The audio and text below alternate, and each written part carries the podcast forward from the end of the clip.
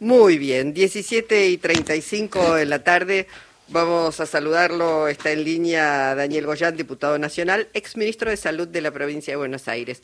¿Cómo le va, eh, Daniel? Jorge Alperín, Luisa Balmaya y equipo le damos la bienvenida. ¿Qué tal? ¿Cómo le va, Luisa? Bien. Jorge. Muy bien, muy bien. Bueno, decíamos en, en días eh, muy importantes porque uno siente que se está definiendo de alguna manera el destino de la Argentina, ¿no? Pero no solamente de la Argentina, sino de la democracia, teniendo en cuenta la calidad de los candidatos y candidatas presidenciales que se están presentando para este domingo. Eh, ¿Qué le diría al, sobre todo al votante más joven, Daniel, teniendo en cuenta las propuestas también que van surgiendo de algunos candidatos de la libertad avanza que son increíbles. Bueno, que, que reflexionen y piensen bien el voto, ¿no?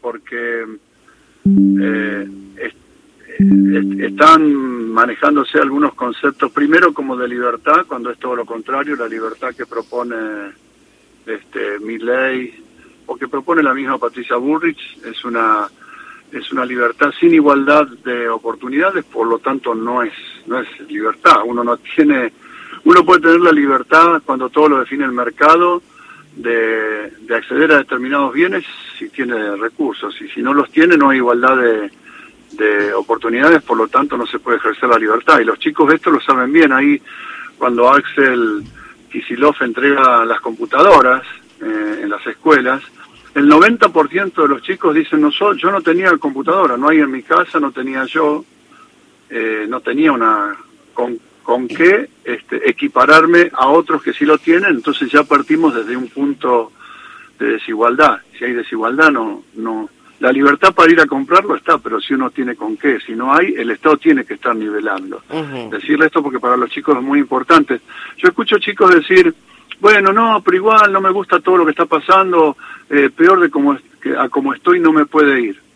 Y la verdad es que cuando empieza a no poder comprarle los remedios a la abuela, cuando empieza a no poder entrar a una universidad gratuita, cuando vaya al hospital y le cobren todo, ahí se va a dar cuenta que sí había cosas para, para perder, muchas cosas para perder. Obviamente que hay que hacerse cargo nosotros como gobierno de que deberíamos haber comenzado antes a este, tomar medidas firmes para distribuir, redistribuir mejor el ingreso, la riqueza.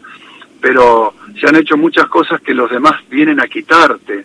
Quizá las hemos naturalizado, quizá no nos damos cuenta que las tenemos, eh, pero pero cuando te la sacan después es medio ya, ya medio como que es tarde, ¿no? Eh, Golan, usted ha declarado que, por ejemplo, si privatizan la salud, el eh, un esquema completo de vacunas para un chico puede llegar a salir un millón de pesos y un tratamiento oncológico puede llegar a salir entre 4 y 5 millones de pesos.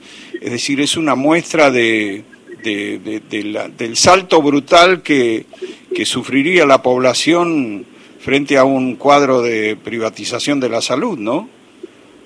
Sí, y, prácticas y prestaciones cotidianas. Fíjense, hoy pegaron en el Hospital San Martín de la Plata los trabajadores de salud pública, ¿no? Del Sindicato de Salud Pública, carteles donde decía cuánto cuesta la salud con mi ley y con masa. Entonces con mi ley decía ecografía 45 mil pesos, este, una práctica médica especializada para un control ginecológico 70 mil pesos. Iba diciendo todo eso con mi ley. Y con más abajo decía gratis, gratis, gratis, gratis, gratis para el usuario, ¿no? Gratis para el ciudadano.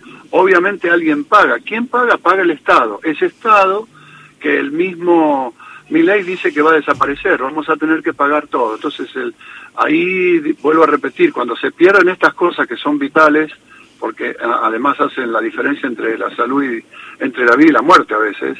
Este, quizá nos damos cuenta tarde y ya y ya para para retroceder después hay que volver a armar y todo lo que se perdió. Ya lo vivimos, lo vivimos hace poco. Claro. Eh, lo vivimos en 2000 entre 2015 y 2019 cuando perdimos tantas cosas que teníamos y bueno, por eso rápidamente la sociedad lo echó a Macri bueno, no traigamos otro Macri, arreglemos las cosas que nosotros nos hacemos cargo, no hemos podido hacer como gobierno, no hemos sabido, no hemos querido, ya, ya será motivo de otra discusión.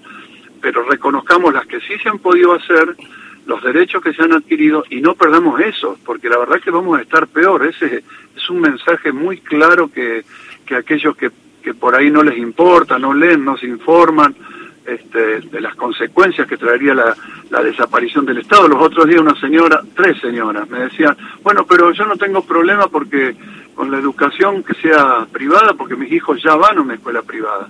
Y yo le decía, sí, pero recibe subsidio del Estado, ¿cuánto pagás de cuota?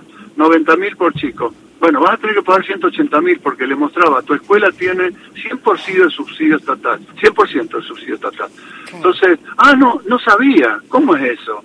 Si es privada, si es privada, pero el Estado le pone dinero también. Bueno, eso es notable. Daniel, perdón, eso es notable porque también veíamos ahora que eh, con esta eh, propuesta de Juliano en el sentido de que, bueno, aquellos que entienden que son libres y que no quieren subsidios, que renuncien al subsidio. Y le preguntan a la gente, ¿cuánto pagas tu boleto? Y la gente no sabe de pronto, está como anestesiada, como ciudadanos que carecen de las herramientas necesarias como para saber qué está bien, qué hace el Estado, eso es notable. Sí, y también ahí hay que decirlo, eh, algún tipo de responsabilidad eh, tenemos quienes conformamos el campo nacional y popular, porque nos vivimos quejando de que la comunicación, actualmente las comunicaciones las redes, eh, no, la, no podemos llevar el mismo ritmo que llevan los que tienen otras propuestas de este tipo, ¿no? Del tipo Milley o del tipo Bullrich. Y la verdad que estamos quienes pensamos que si nosotros tuviéramos una mucho mayor organización de nuestro movimiento, como, como, como planteaba Perón en la comunidad organizada, sería muy fácil tener 50.000 personas eh, haciendo redes todos los días organizadas en este movimiento y ahí no te ganan nunca, sos tres eh, topping, como dicen, no sé cómo es, tendencia todo el día.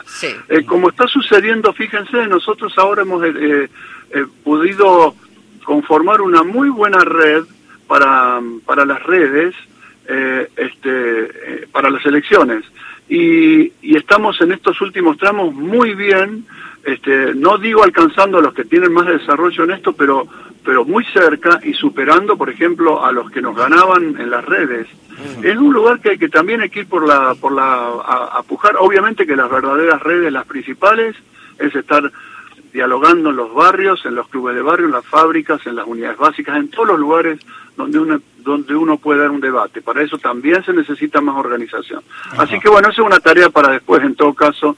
Hoy lo que tenemos que hacer es evitar que estos energúmenos, que además plantean cosas que no suceden en ningún lugar del mundo, ni en la meca del liberalismo, están vendiendo realmente mucho humo.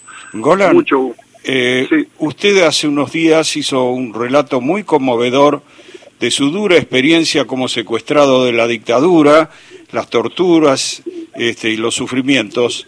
Eh, ¿A qué atribuye que en este momento las dos oposiciones de derecha estén haciendo campaña discutiendo la cifra de 30.000 desaparecidos. Antes no, no se habían atrevido a poner en cuestión en una campaña electoral como para ganar votos, este, eh, poner en cuestión la cifra o el rol de las organizaciones de derechos humanos. ¿A qué atribuye que ahora sí se están atreviendo a eso? Y, vuelvo a lo mismo eh, que decía recién. Además de todas las acciones y las actividades vinculadas a la defensa de los derechos humanos y a las violaciones tremendas que se produjeron en nuestro país en, la década del, 70 con la dictadura, además de todo eso nosotros tenemos que tener, además de la comunicación a través del, del gobierno del Estado, hay que tener eh, mayor nivel de organización y comunicación a nivel de, este, de nuestra sociedad. Nosotros tenemos una, una enorme diversidad, riquísima diversidad en el movimiento nacional y popular, pero estamos muy, muy, muy cada uno en lo suyo, muy... Cada uno con lo suyo y no tenemos un lugar de síntesis que pueda poner esto para dar las batallas en los grandes, en los grandes temas. Este es uno. No podemos estar discutiendo en la Argentina nuevamente. Fíjense que fue una bandera reconocida en el mundo, no podemos nosotros los argentinos estar nuevamente discutiendo esto. Por eso yo hice ese relato porque me parecía que había que volver a poner, pero de una modalidad eh, personalizada, presencial, este tema eh, en debate porque los chicos no saben que cuando estas cosas se ponen en duda, los chicos de ahora, ¿no? Eh, se pueden volver a repetir y que los principales, este, las principales víctimas de estos procesos de represión van a ser ellos mismos. Siempre ha sido, y se vuelven a repetir en la historia si entramos a negar, a banalizar, a decir no existió, no, la cifra no era tanto, se pone todo en duda, que los chicos jóvenes, pero que toda la sociedad sepa que se puede volver a, que puede volver a ocurrir en Argentina este tipo de y no queremos que eso suceda, obviamente, pero lo tienen que entender. ¿eh? Claro, bueno, por eso le preguntaba un poco qué le decía a los jóvenes, teniendo en cuenta la experiencia tremenda, traumática, vivida por usted en dictadura, donde los que dicen la libertad avanza, nosotros somos la libertad, están, digamos, eh, proponiendo las mismas, están proponiendo las ideas de la dictadura. Esto es una dictadura que secuestró, torturó, mató, se apropió de niños, de empresas, digo, que fue lo peor que le pasó a la historia de la Argentina, digo. Es el mismo, es el mismo programa económico y cuando los programas económicos no, no cierran con los números y la gente adentro dándole respuesta, estos grupos que piensan de esa manera mandan a reprimir y a los primeros que reprimen y a los que más reprimen son a los pobres, a los trabajadores y a los jóvenes. Mm. Que lo sepan bien, porque realmente, eh, vuelvo a decir, después es tarde, ¿eh?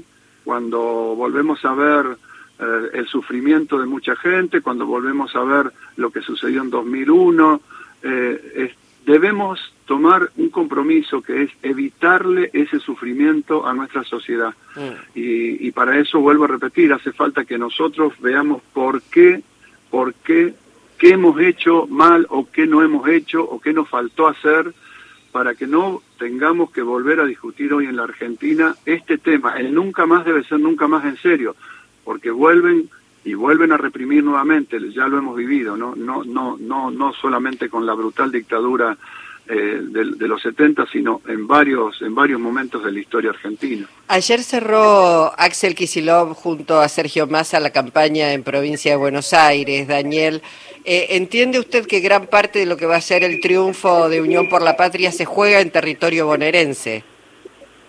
Sí, claramente, como siempre en la historia argentina eh, y, y, siendo respetuoso de todos los procesos que pasan en, en las distintas provincias del país, pero todos los argentinos y argentinas sabemos que casi siempre la historia se termina este, dirimiendo por lo que sucede en este enorme conglomerado urbano, perdón, este, que, constituye fundamentalmente la provincia de Buenos Aires, pero el AMBA.